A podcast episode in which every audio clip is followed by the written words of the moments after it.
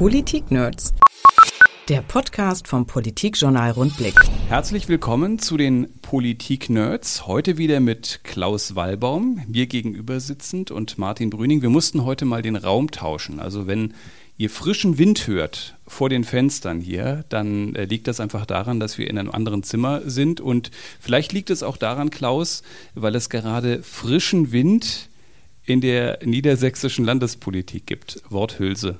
Ja, wenn wir hier aus dem Fenster gucken, sehen wir dunkle Wolken, die sich über dem Innenministerium zusammenbrauen. Es sieht aus wie ein bevorstehender Hurrikan, aber äh, man wird uns wieder Skandalisierung vor, das, äh, vorwerfen. Das sieht nur aus deiner Perspektive so aus. so aus. Aus sieht meiner so Perspektive aus. sieht es so aus, als wäre die dunkle Wolke äh, über dem Landtag und das zeigt eben doch, dass selbst der Wetterbericht eine äh, Frage der Perspektive ist.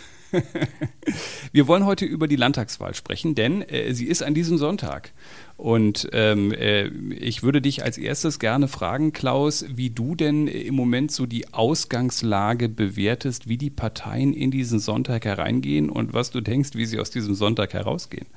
Ja, es ist ja sehr, sehr spannend äh, vor allem vor dem Hintergrund der Frage, welche der beiden großen Parteien am Ende vielleicht auch nur hauchdünn die Nase vorn haben wird.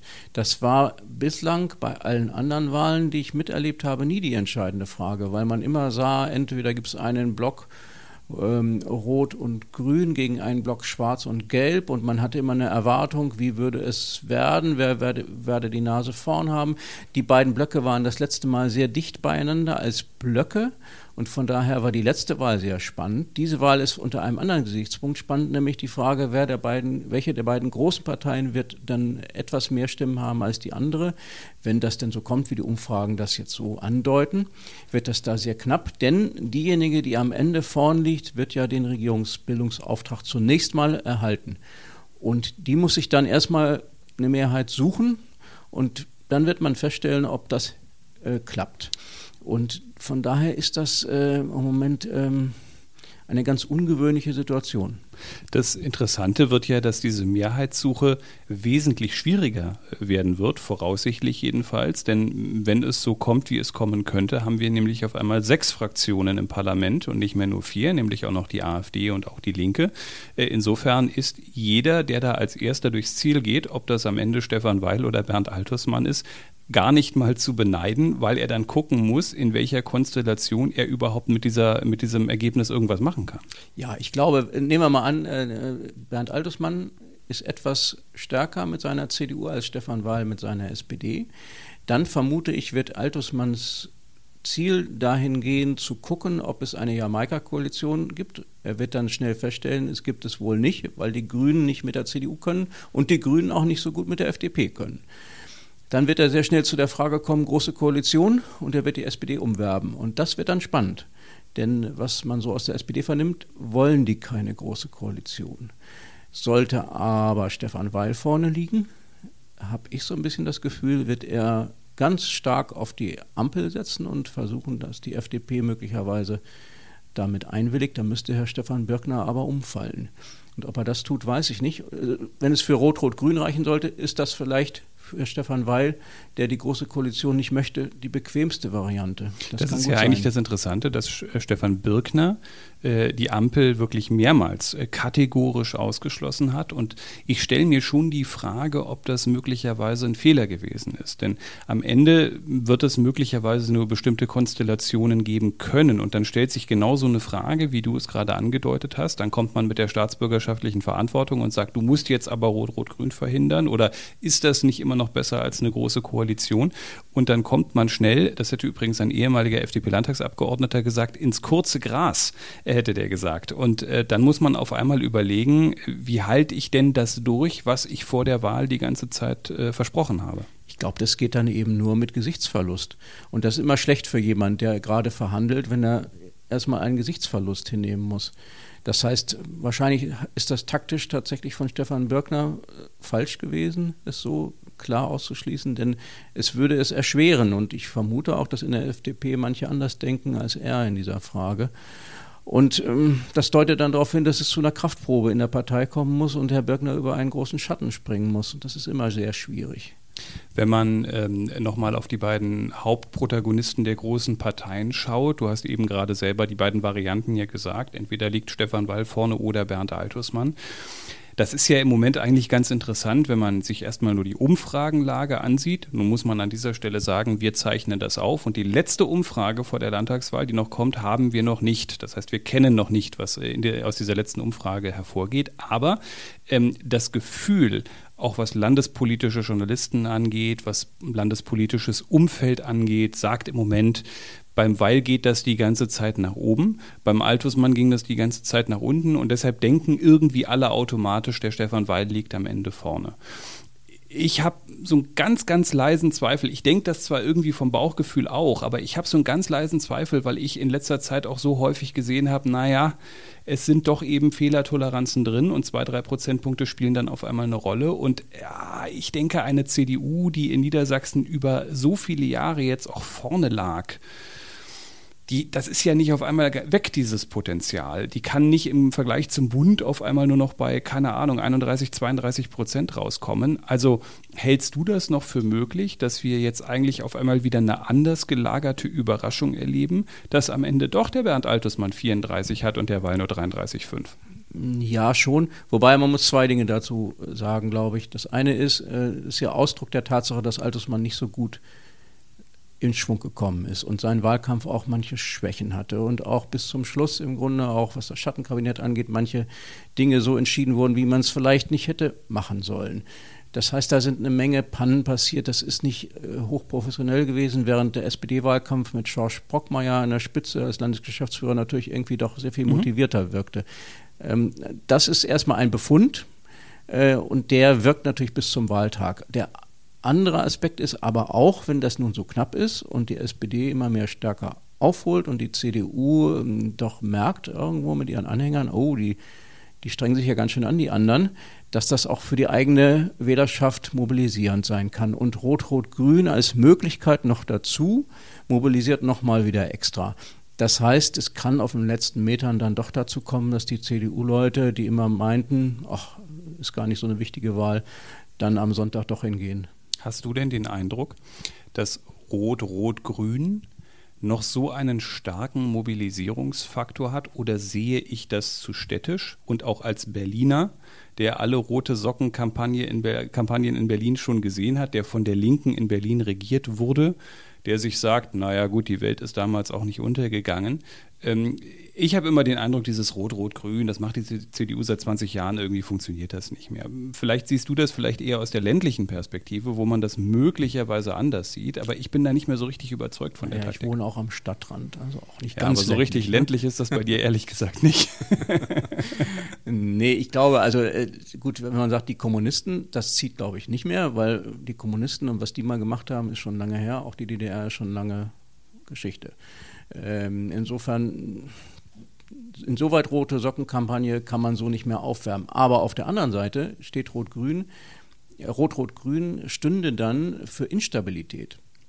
Denn vieles von dem, was die Linken wollen oder gerade nicht wollen, also auch keine Kürzungen, nicht mal geringste Kürzungen im öffentlichen Dienst, das wird aber wahrscheinlich notwendig werden äh, im Zuge der Digitalisierung. All diese Dinge, das ist etwas, was die ähm, große Teile der SPD dann nicht wollen und das könnte zu einer ähm, Verminderung der Stabilität der nächsten Regierung führen. Und was die Leute auf keinen Fall wollen, ist eine instabile mhm. Regierung. Wenn man nochmal äh, sich zurückerinnert, wir waren in dieser Woche abends auf dem Messegelände, da fanden die Fernsehduelle statt, abends das Duell der Großen. Zwei Dinge haben mich überrascht. Äh, über das erste ist in der Öffentlichkeit nicht groß berichtet worden. Wir beide waren da nicht alleine, aber es gab sehr wenig Medieninteresse vor Ort. Das war 2013 anders. Da waren viele Leute da. Dieses Mal war es, hm, ich möchte nicht sagen, es fand unter Ausschluss der Öffentlichkeit statt, aber also viele Journalisten waren da nicht. Äh, das Zweite, was mich überrascht hat, war Bernd Altersmann. Denn wenn man gesehen hat, wie das vorher so für ihn lief und wie auch sein Wahlkampf lief, der Druck war enorm. Äh, er musste da einigermaßen, also ich würde sagen, die Herausforderung an ihn war viel größer eigentlich. Und er hat das wirklich gut gemacht. Das muss man, muss man ihm attestieren. Ich würde jetzt nicht sagen, dass es da so einen richtig eindeutigen Sieger bei dem Duell Duell gegeben hat. Jeder hat da seine individuellen Stärken und Schwächen gehabt. Aber es war auf jeden Fall so, dass ähm, Altusmann stärker aufgetreten ist, als ich das in der Situation erwartet hätte. Ja, sehe ich, äh, muss ich dir zustimmen. Das ist aber mal schön. Sehe ich genauso. Äh, Weil war in der Defensive und Altersmann hat angegriffen. Und er hat damit gezeigt, dass wenn man äh, in einer schlechten Ausgangslage ist, man trotzdem äh, kämpfen kann und mit einem Kampfeswillen auch wieder äh, in die Offensive gelangen kann. Und das ist eigentlich ganz wichtig, vor allem für die Anhänger von Altusmann, die schon ein bisschen demotiviert erschienen. Mhm. Die sind seit diesem TV-Duell wieder richtig gut drauf.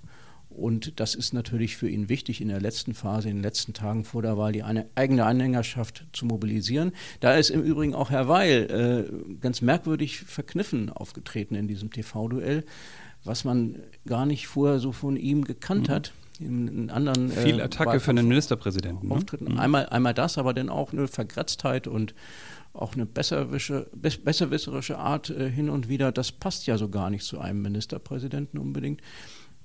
Ja, insofern nach dem Duell ist manches doch viel spannender geworden. Die Frage ist natürlich, ob Stefan Wenzel sagt ja selber, auf die letzten drei Tage kommt es an.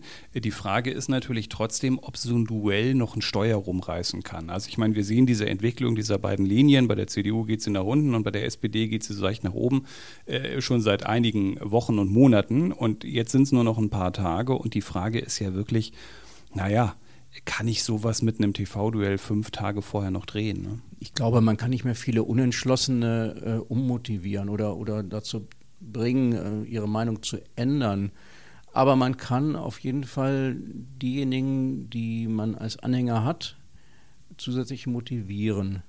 Ich würde das TV-Duell nicht unterschätzen, wobei es natürlich im dritten Programm lief.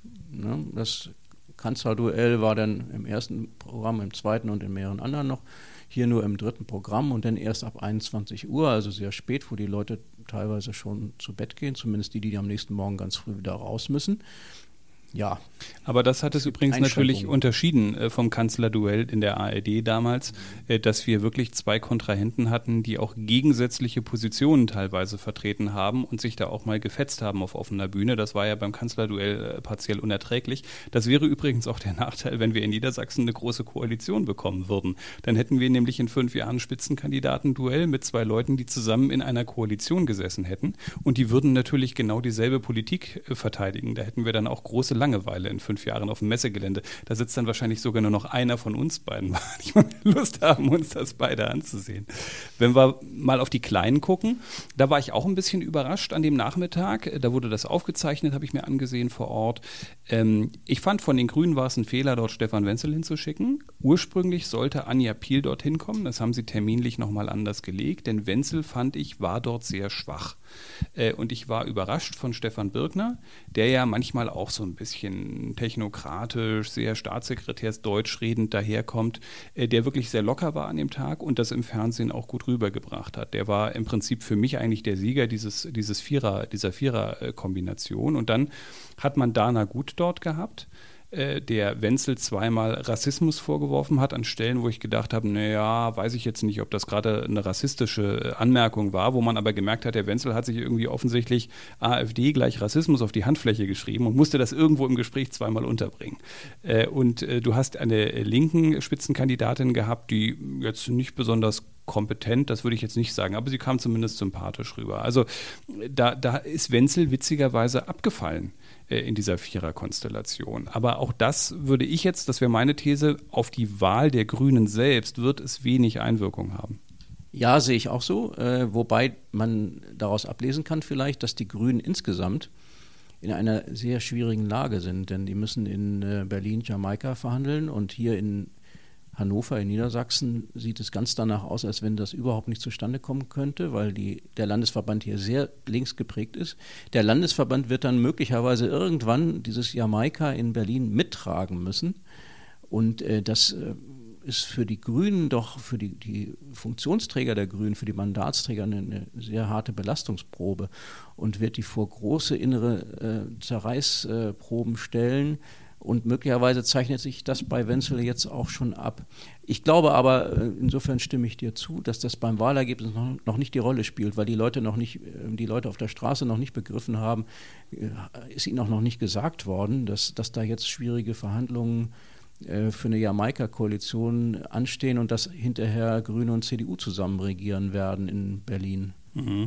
Wenzel muss man fairerweise natürlich sagen, ähm, sah sich immer wieder in die Rolle gedrängt, rot-grüne Politik der vergangenen Jahre zu verteidigen. Und das ist natürlich für einen Wahlkämpfer schwierig, äh, wenn natürlich auch die Frage entsprechend gestellt wird. Man muss dann immer wieder in die Vergangenheit gehen, aber als Wahlkämpfer möchtest du ja eigentlich ein Versprechen für die Zukunft äh, geben. Und aus dieser Rolle ist er an diesem, äh, an diesem Tag nicht so richtig rausgekommen. Das war auch für ihn ein bisschen undankbar. Das sollte man fairerweise zumindest äh, anmerken. Ähm, interessant fand ich bei der AfD, dass es bei Dana Gut du kennst das besser, äh, das Thema, nicht so richtig funktioniert hat, die in die rechtsextreme Ecke reinzustellen. Also dieser Rassismus, nee, Rassismuskeulen möchte ich an der Stelle nicht sagen, aber zumindest dieser Vorwurf des Rassismus, äh, der hat da nicht so richtig gefruchtet, weil sie auch Dinge gesagt hat, die für eine AfD-Politikerin teilweise auch überraschend waren, auch wenn es um Flüchtlingsproblematiken ginge, dass es eben um Menschenschicksale gehe und das muss man eben auch bedenken, erwartet man eigentlich nicht von der AfD. Äh, drin sind sie ja mit ziemlicher Sicherheit, kann man aufgrund der Umfragenlage schließen. Was für eine AfD haben wir denn hier zu erwarten in Niedersachsen im Landtag? Also Dana Gut ist eine sehr pragmatisch auftretende Frau, eine Immobilienmaklerin aus Herzberg im Kreis Göttingen, einer Gegend, der es nicht besonders gut geht, die eher zu den abgehängten Gegenden zählt. Aber sie ist eben keine Ideologin. Mhm. Und äh, was die Leute auf der Landesliste nicht, das will ich jetzt nicht für alle sagen, aber für mehrere, die dort auf aussichtsreichen Plätzen, äh, Plätzen stehen für die Landesliste, was die unterscheidet von manch anderen AfD-Politikern, ist, dass die doch sehr äh, sachbezogen argumentieren. Ähm, bei der Bundestagsliste haben wir mehrere Vertreter, die zu dieser Kategorie ältere weiße Männer gehören, die mhm. dann öfter mal fluchen und auch gerne mal provozieren und überziehen, so wie es Herr Gauland tut. Manche auch so, wie es Herr Höcke tut. Äh, aber was die Landesliste für die Landtagswahl der AfD angeht, sehe ich da weniger solche Vertreter. Mhm. Interessant ist es äh, bei der Linken, finde ich. Die hängen immer so um die fünf herum. Äh, beim Bundestag haben sie wirklich 6,5 Prozent erzielen können in Niedersachsen. Und das zeigt ja eigentlich, dass sie durchaus das Potenzial haben, hier über die 5-Prozent-Hürde zu gehen. Ich bin ein bisschen in Zweifel, ob sie das schaffen, weil das fokussiert sich jetzt möglicherweise einfach auch wegen dieses Kopf-an-Kopf-Rennens, weil gegen Altusmann sehr stark auf die beiden Großen. Da sackt auch keiner auf 20 Prozent ab, wie bei der SPD im Bund. Das heißt, irgendwo müssen diese Prozentpunkte ja bleiben. Im Zweifel fehlen sie dann sozusagen demjenigen, der da an der 5%-Hürde knabbert. Das heißt, wenn du mich heute nach einer Prognose fragen würdest, würde ich fast denken, für die Linken könnte es ganz bitter werden. Das kann irgendwie eine 4-7 sein. Ja, aber es gibt, darf man auch nicht unterschätzen, auch eine Reihe von Leuten, die sagen, wir brauchen jetzt endlich einen Neuaufbruch in der SPD bundesweit und warum nicht gleich anfangen damit in Niedersachsen. Wir brauchen eine Klärung des Verhältnisses SPD-Linkspartei, nämlich im Sinne einer Annäherung. Und intensiveren Zusammenarbeit. Und viele werden da dann möglicherweise sitzen und sagen, so, wenn ich jetzt die Linke wähle und die über 5 Prozent kommen, dann kann es für Rot-Rot-Grün reichen. Und das will ich ja vielleicht auch ein, äh, mal probieren, dass Rot-Rot-Grün einfach mal eine Chance bekommt. Und die, das wäre der erste Schritt einer Strategie, die Frau Nahles ja schon ziemlich offensiv verkündet hat, nämlich wir müssen uns äh, stärker annähern. Also kann es auch ein taktischer Grund sein für viele SPD-Wähler, vielleicht die Linke zu wählen. Das ist natürlich für die SPD, finde ich, eine extrem schwierige taktische Frage, weil auf der einen Seite gilt Stefan Weil ja auch, wenn man es auf die Landesebene mal zieht, immer so als Kandidat der Mitte auch. Der gilt ja eigentlich nicht als Linker da draußen, sondern er, er gilt ja sozusagen jemand, der zumindest auch in, in etwas bürgerlichere Lager hinein auch wählbar ist. Äh, in dem Moment wird es natürlich mit dem Umgang mit der Linken schwierig, weil da hört sozusagen das bürgerliche Lager irgendwo vor den Grünen oder knapp hinter den Grünen natürlich auch auf. Ne? Der Rundblick hat ihn ja als jemand bezeichnet, neulich, der eher links steht in der SPD. Das, das, hat ihn erheblich aufgeregt. Das mag er gar nicht hören. Aber ich will mal erklären, warum. Äh, es gibt in der SPD eine Reihe von Politikern. Ich würde übrigens sogar Sigmar Gabriel dazu zählen, der eigentlich ein spielerisches Verhältnis zur Politik hat, aber in diesem Punkt schon eine Reihe von Politikern, die immer sagen, mit der Linken will ich nicht, aus Prinzip nicht. Und äh, Stefan Weil gehört dazu nicht. Er hätte jetzt oft die Gelegenheit gehabt zu sagen, äh, mit der Linken mache ich nicht. Es wäre sogar locker für ihn möglich gewesen, denn die Umfragen liefen ja sehr gut für ihn. Hat es aber nicht getan. Und das ist ihm einerseits hoch anzurechnen, weil er damit nicht wortbrüchig werden würde, wenn es dann am Ende nur für Rot-Rot-Grün klappt. Ähm, Auf der anderen Seite zeigt es aber auch, dass er an der linken Seite eben keine Grenzen sieht. Mhm. Ich würde eher es anders äh, versuchen zu bewerten und würde sagen, bei Sigmar Gabriel, dem nehme ich dieses Nein gar nicht so richtig ab, weil da war sozusagen einfach bei dem äh, ein Abwägungsverhalten im Spiel, der gesagt hat, was, wovon profitiere ich jetzt am Ende mehr, wenn ich die Linke mit ins Boot nehme oder nicht, ist auf der Bundesebene, glaube ich, für die SPD auch nochmal eine ganz andere Frage möglicherweise. Ähm, äh, bei, bei, in Niedersachsen, finde ich, ist es eher so, dass Weil halt einfach ein Pragmatiker ist. Der sieht das da, glaube ich, relativ unemotional unemotional, vielleicht übrigens teilweise sogar fast ein bisschen unpolitisch. Und der, glaube ich, wägt das auch ganz klar und knallhart ab. Was kann ich denn, ähm, hier pfeift übrigens kein Zuschauer im Hintergrund, sondern es ist wirklich der Wind, was man im Hintergrund hört. Nicht, dass man denkt, da äh, ist jetzt jemand auf dem Balkon und pfeift uns auch. Das ist nicht so, ist kein Tonelement. Äh, nein, wo man den Eindruck hat, ähm, er, er, er kalkuliert das knallhart, weil äh, man muss natürlich mal die Optionen sehen, die er hat ist für ihn besser, wenn er am Ende der Zampano-Ministerpräsident einer rot-rot-grünen Koalition ist? Oder ist es für ihn vielleicht viel nerviger, äh, wenn er sich mit einer CDU einigen muss und dann ständig mit ungefähr zwei gleich großen Kräften für fünf Jahre Politik machen muss? Und da kann ich sogar nachvollziehen, dass man sagt, die Option halte ich mir mal offen, da mache ich die Tür einfach mal nicht zu. Ja, aber gut, das widerspricht sich ja nicht. Ist, einerseits sehe ich es genauso, ja. Er möchte keine große Koalition, weil die CDU ja nach allen Umfragen fast genauso stark wäre und er wäre ein geschwächter Ministerpräsident mhm. in einer großen Koalition. Ja, jetzt kann es aber sein, dass die gewünschte Ampel nicht zustande kommt, weil mhm. die FDP vielleicht am Ende wirklich nicht bereit sein wird zur Ampel. Kann die sich ja so entwickeln. Und wenn dann die Linke drin ist, reicht es ja vielleicht knapp für Rot-Rot-Grün. Und dann würde er es machen. Ja, das ist sehr pragmatisch gedacht. Sicher. Deswegen ist er aber jemand, der an der Stelle kein Prinzip hat. Mhm.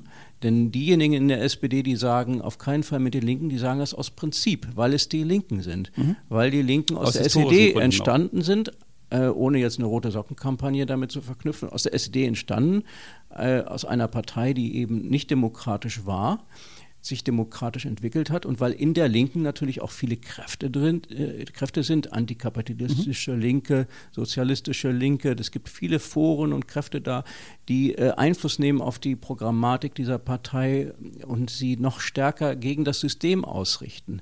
Das sind natürlich Punkte, da kann man sagen, das sehe ich pragmatisch, nehme ich nicht so ernst, ja, muss man halt mit leben.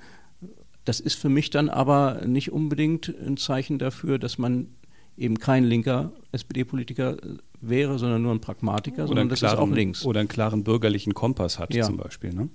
Wenn wir ähm, mal die letzten Wochen Revue passieren lassen, das war ja ein wahnsinnig kurzer Wahlkampf, den wir gesehen haben. Ich fand ihn ein bisschen lasch. Ich fand es schwierig umzuschalten von Bund auf Land.